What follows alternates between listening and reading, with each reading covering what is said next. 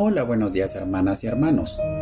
Nuevamente los saludo, esperando que se encuentren bien, gozando de las bendiciones de nuestro Padre Celestial y sigamos confiando en las promesas de Dios que se encuentran en su palabra. Continuemos disfrutando de poder estar juntos en familia, pasando tiempo en oración y lectura de la palabra. Pablo, siervo de Jesucristo por la voluntad de Dios, a los santos y fieles en Cristo Jesús que están en sus casas Gracia y paz a vosotros, de Dios nuestro Padre y del Señor Jesucristo. Continuando con las marcas de un verdadero cristiano que hemos estado viendo en estos últimos mensajes y que se encuentran en el libro de Romanos capítulo 12, hoy veremos el verso 17. Y en esta ocasión nos toca, no paguéis mal por mal. En el Antiguo Testamento, en el libro de Génesis, encontramos una historia de la cual podemos aprender muchas cosas de la vida de José. Recordemos un poco de esta historia. José era envidiado por sus hermanos, ya que fue el consentido de su padre, pues era hijo de su amada Raquel, además de que Dios le había dado sueños de grandeza. Por esta razón sus hermanos lo vendieron como esclavo en Egipto, donde sufrió de malos tratos y hasta de prisión. Pero él se mantuvo constante con esa fuerza y fe frente a los obstáculos y adversidades que decían lo contrario a sus sueños. Después de varios años él tuvo la oportunidad de interpretar los sueños de Faraón y fue engrandecido.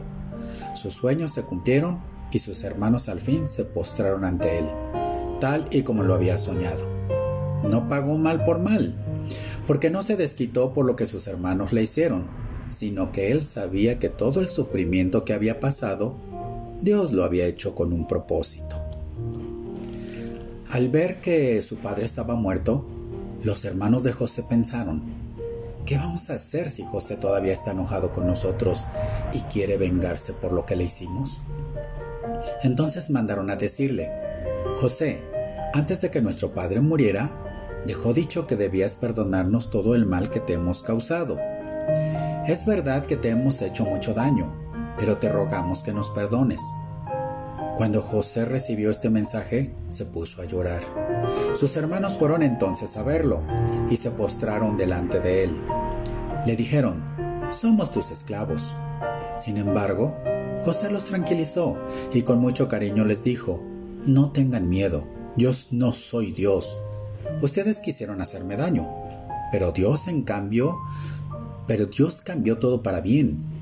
Ustedes han visto ya lo que ha sucedido. Dios ha dejado con vida a mucha gente. Así que no tengan miedo. Yo voy a cuidar de ustedes y de sus hijos. Génesis 50 del 15 al 19. En el libro de Proverbios encontramos esa fuente de sabiduría, donde descubriremos muchos consejos para vivir una larga vida y en paz. El bien te trae bendiciones, el mal solo te trae problemas. Proverbios 13:21. No le hagas mal al que te hace el bien, porque lo pagarás el resto de tu vida. Proverbios 17:13. Aquí se nos da un consejo simple, pero con mucha sabiduría. Es mucho mejor hacer el bien, porque hacer el mal solo trae problemas y no te irá bien en la vida. La venganza la falta de perdón, el desear mal al prójimo, solo te va a dañar y vivirás con amargura, terminarás enfermo del alma y también físicamente. El apóstol Pablo también nos da consejos acerca de este tema. Y esta es la marca de un verdadero cristiano, pues tenemos que seguir el ejemplo de nuestro Señor Jesucristo. Cuando nosotros no pagamos mal por mal, es cuando detenemos la cadena de maldad. ¿Cuántos conflictos podemos evitar? Cuántos odios y venganzas que solo acarrean destrucción a las personas y también a las familias. No se dejen vencer por el mal, al contrario, triunfen sobre el mal haciendo el bien. Romanos 12:21. El amor no causa daño a nadie. Cuando amamos a los demás, estamos cumpliendo toda la ley. Romanos 13:10. El amor no es una frase, no es pasión, no es un cliché. El amor es paciente y bondadoso. El amor no es envidioso, no es presumido ni orgulloso. El amor no es descortés ni egoísta. No se enoja fácilmente, El amor no lleva cuenta de las ofensas, no se alegra de la maldad, sino con la verdad. El amor acepta todo con paciencia, siempre confía, nunca pierde la esperanza, todo lo soporta. Asegúrense de que nadie pague mal por mal, mejor traten siempre de hacer el bien, tanto entre ustedes como a todos. Romanos 13:10 No devuelvan mal por mal, en lugar de insultar a los que los insultan, pidan que Dios los bendiga a ellos porque ustedes mismos fueron llamados a recibir una bendición.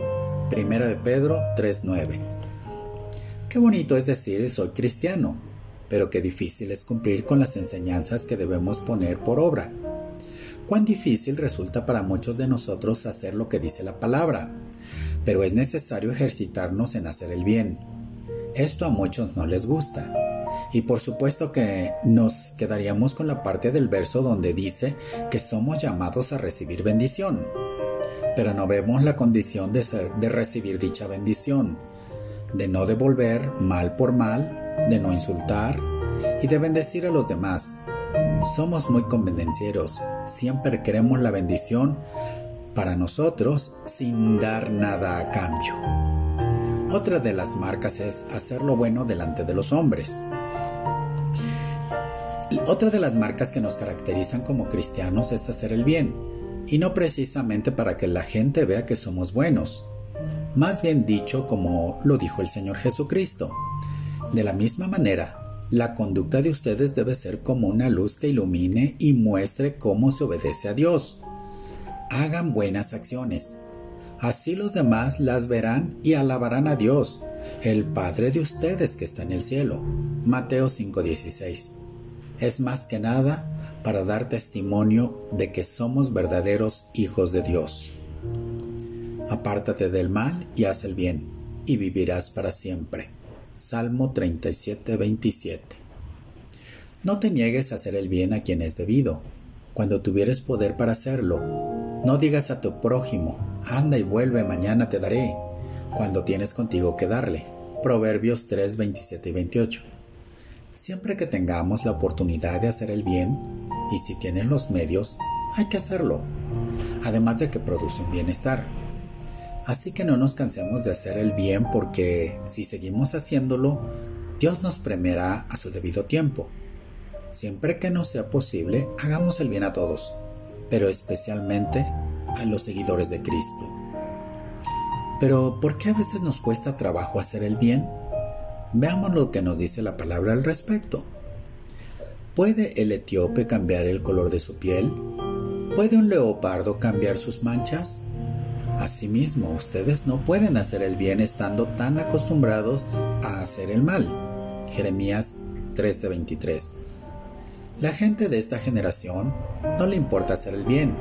Se ha vuelto muy egoísta y aplica el dicho vulgar que dice, cada quien que se rasque con sus propias uñas. Pero esa es la mentalidad del mundo. La palabra nos dice, no vivan según el modelo de este mundo. Mejor dejen que Dios cambie su vida con una nueva manera de pensar. Así podrán saber lo que Dios quiere para ustedes y también lo que es bueno, perfecto y agradable a Él. ¿Y qué es lo que Dios quiere que hagamos?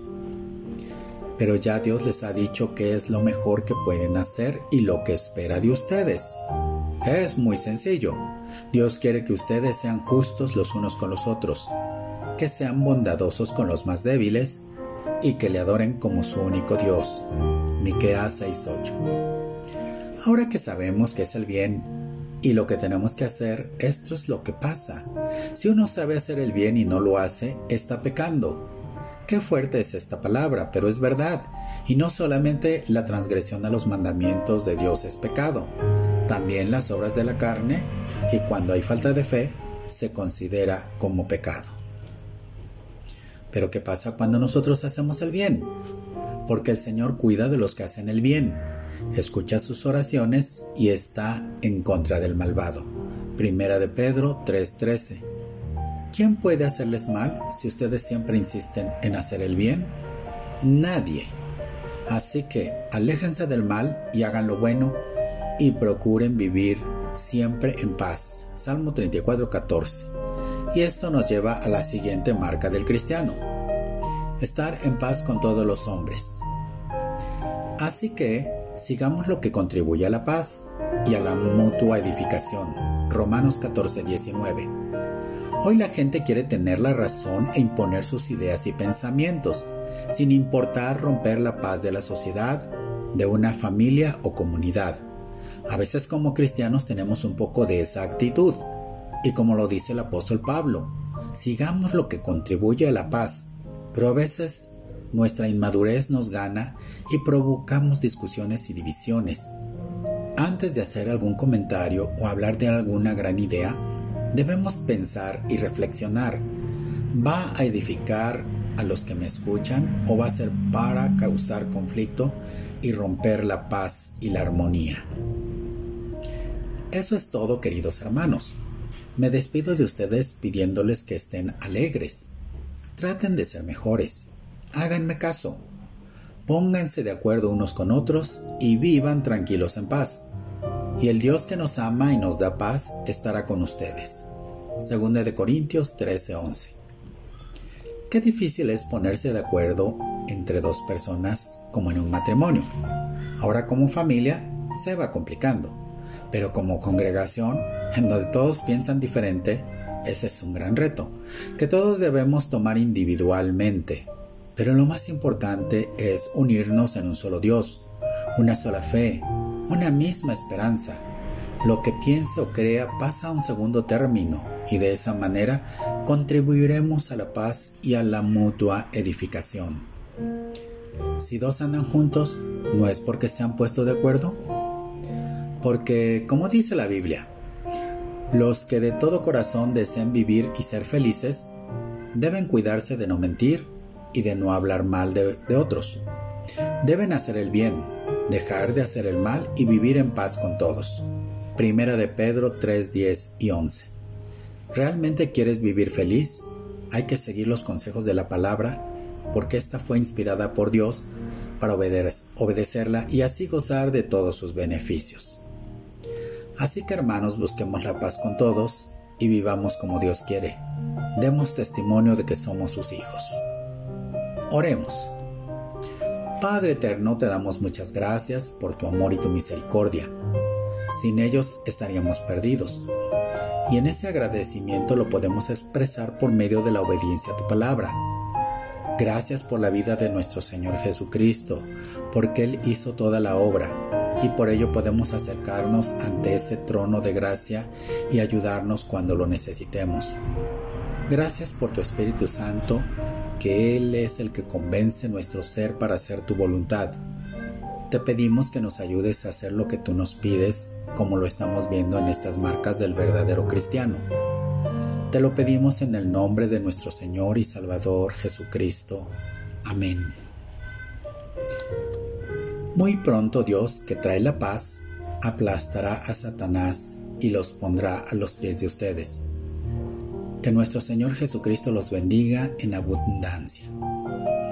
Dios te bendiga hermano y hermana y hasta la próxima.